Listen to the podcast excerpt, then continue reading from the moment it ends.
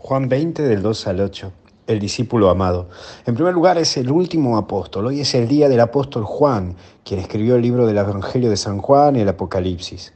Además fue el último apóstol en morir, porque su tarea era recordarnos que debemos mirar en profundidad la vida y con esperanza.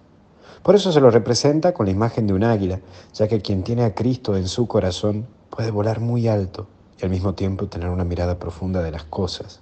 Sé el águila de tu vida. Pero aparece un segundo punto, el más joven. Cuando empezó a seguir a Jesús, él tenía 15 años, porque para una persona de fe, la madurez de vida no encuentra y no cuenta por lo físico, sino por la actitud que uno le pone al vivir. Es por ello que hay personas que físicamente son mayores, pero inmaduras, como personas jóvenes maduras.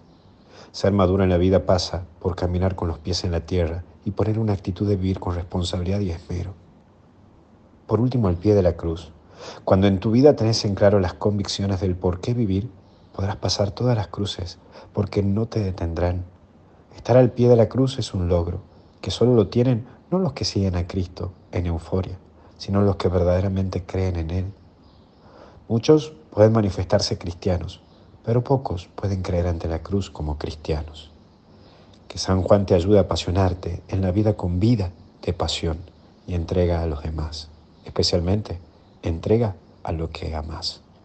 Que Dios te bendiga y te acompañe en el nombre del Padre, Hijo y Espíritu Santo y hasta el cielo. No paramos. No te olvides que este sábado 30 en la parroquia San José Obrero del Colmenar, Pedro de Mendoza 55, vamos a tener el retiro espiritual abierto a todo público y gratuito.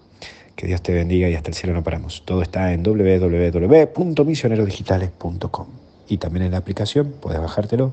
Chao.